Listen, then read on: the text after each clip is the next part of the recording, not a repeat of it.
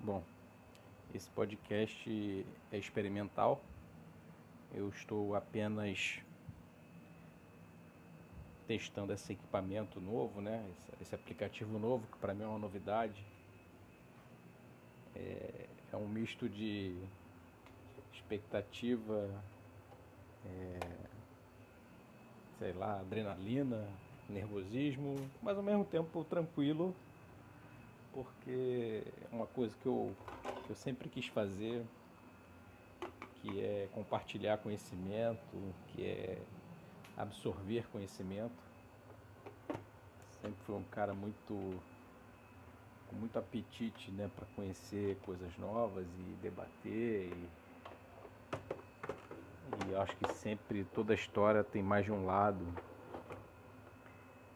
e acho que quando a gente se limita na, numa visão, a gente acaba abrindo mão de, de explorar todas as potencialidades né, que, que a vida nos oferece né, em termos de, de trocar ideias, conhecer coisa nova, né? até para reafirmar coisas que a gente tem certeza. Né? Estou gravando esse podcast aqui, não não estranha o barulho no fundo, mas é louça que eu estou lavando.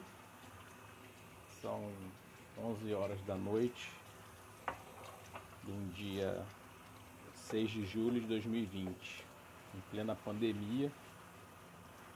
Eu tenho trabalhado todos os dias fora da, da, da minha casa, né? Eu sou, acho talvez uma uma, uma das exceções aí, né? Ou seja, o meu trabalho eu, eu não consigo realizar ele 100% de casa, né? Muitas coisas até sim de home office. Mas existem alguns, algumas deliberações que eu tenho que fazer, assinaturas de documentos, é, enfim, algumas coisas que não dá para fazer 100% à distância. Então, estou aqui gravando esse podcast lavando a louça. Mas por quê? Isso para de uma forma prática para que vocês percebam que não existe hora para você criar as coisas, entendeu? É longe de mim querer me comparar com algum artista, né? Muito longe de mim querer me comparar com algum artista. Mas o processo criativo ele não é privilégio só dos artistas, né? Eu acho que esse é o primeiro primeiro tabu aí que a gente tem que vencer, né? Normalmente as grandes empresas, né, falam de criatividade, de inovação, né, como se fosse algo assim altamente tecnológico, né? Porra. A empresa precisa de pessoas com criatividade. Aí, aí tá todo mundo achando que temos que recrutar agora os Albert Einstein do século 21 vamos investir em treinamentos caríssimos. É muito difícil formar um profissional, é muito caro. Quando na verdade, pessoal, o que as empresas querem são pessoas criativas. Pessoas que encontrem soluções mais simples, né, que consomem menos recursos e que tragam benefício igual ou melhor do que o jeito atual. E, e antes que você ache que isso é algo muito mirabolante, eu vou dar um exemplo muito simples. É, o simples fato de você encontrar um jeito mais rápido de fazer uma conta, por exemplo, você tem, você cria um, daí a palavra, né, criatividade vem de criar. Você cria uma planilha Excel que seja com um certo grau de automatismo e que, ao imputar os dados, o resultado já sai de uma forma automática. Né? Ou você que trabalha na área de, de projetos, de design, né, de, de soluções de engenharia para algum determinado problema, você consegue encontrar uma solução técnica mais econômica para a empresa, né? Você que trabalha na área de logística, você consegue criar uma rede de, de transporte, né? ou seja, um sistema logístico que consuma menos combustível, uma rota Você otimiza, por exemplo, uma rede de, de transporte, em vez de o caminhão fazer cinco viagens e voltar vazio, você consegue fazer com que cada viagem que ele faça ele volte carregando outra coisa. Então, pessoal, criatividade é isso. É você criar soluções que a empresa hoje não tem. É por isso que ela te contratou. Ela te vai te pagar um salário para você que é empregado, né?